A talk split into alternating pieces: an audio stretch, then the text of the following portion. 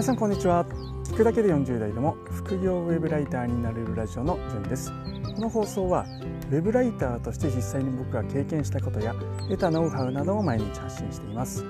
はい。2022年4月2日の土曜日ですね。今日のお題は反応反 X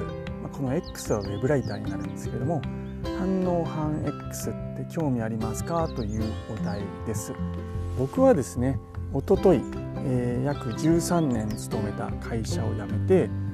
昨日からですね、えー、2年間の農業研修に入りました、うん、研修中のですね どうでもいい話かもしれないですけど年収は150万円になります。はい。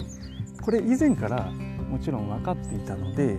やる前にですね、えー、副業ウェブライターを始めたというのが僕がウェブライターを始めた理由にはなっています。で、まあ、研修終了後もですね、まあ、そんなに農業で簡単に食べていくことはできないというふうに言われていますので、はい、これからですね、えー、反応反 X という道で生きていく方法を模索していきたいなというふうに、えー、思っています。なので、まあ、僕がですね今後実際に実践していく反応反 X 反応反ウェブライターですね。えー、そういったあ方法なんていうんですかね、えー、やっていく姿っていうのに皆さんどれぐらい興味があるのかなっていうのが、まあ、あ今日の放送のきっかけです。はい。でまあ、現在住んでいるところはですね長野県の限界集落なので、まあ、なんだろうお題としてはですね長野県の限界集落で反応反 X で生きていくなんていう放送にしようかななんていうふうに思ったりして迷っています。あの僕がですね、えー、なんだろうちょっと取り留めのない話になってしまうんですけども、まあ、サラリーマンを辞めましたので今までと同じ放送っていうのは僕はちょっと違うんじゃないかなっていうふうに、思っているんです。サラリーマン向けに僕はですね副業ウェブライターをやる方法ということをおそらく需要があるんじゃないかなと思って僕は今までやってきたんですけれども、まあ、今後、まあ、サラリーマンではなくなったというところでどうしようかなというふうに、え迷っているということで、まあ、土曜日ということもありますので、えー、ま、ゆるりとそこら辺の考えを話せればななんていうふうに思ったのが今日ですね。はい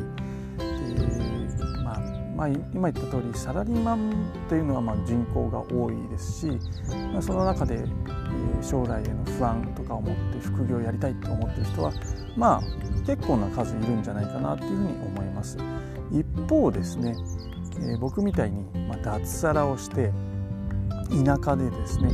反応反 X をしたいという人はまあおそらく確実に、桁が違うぐらい少ないと思うんですよね。なのでそういった放送、えー、田舎で反応反 X で生きていくっていうような放送それのノウハウじゃないですけど僕が日々感じたことを発信するっていうことに対してどれぐらい需要があるのかなっていうのは本当に今あ悩んでいます。まあ少ないっていう人数だけの問題ではないと僕は思ってはいるんですけれどもまあ大して求められてもいない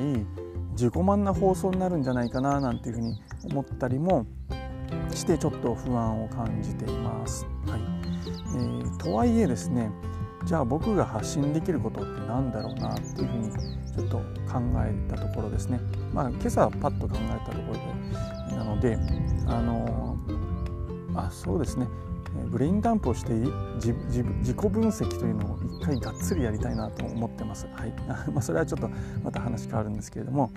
えっと、僕がじゃあ今今朝思いついた僕が発信できることって何かっていうと脱サラをした経験。まさに、えー、一昨日辞めましたのでその経験、えー、あと農業を始めるための方法ですね、僕は収納しますので、え、その方法でまあそれに基づいて、え、一緒に副業ウェブライターとしてもやっていきますので反応反 X とは。あとはですね全く毛色変わるんですけれども僕はですね2017年ぐらいから、えー、今は暗号資産と呼ばれている当時仮想通貨投資というのを、まあ、5年ぐらいやっていますのである程度詳しく知っているんですね。でそれなりに、え、投資としては成功もしているので、まあ、そこら辺のノウハウっていうのも発信しようと思えばできるんですけれどもおそらくまあ、うん、どうなんでしょうね、えーまあ、そういったところぐらいが僕が発信できることになるって考えるとまあ選択筋としてはうんやっぱり反応ですかななんて思ったり、えー、したりしてます。まあ、発信するどうですかねことというより今は、まあ、金婚西野さんも言われている通り人検索の時代だということなので、まあ、戦略としてですね発信することを選択して、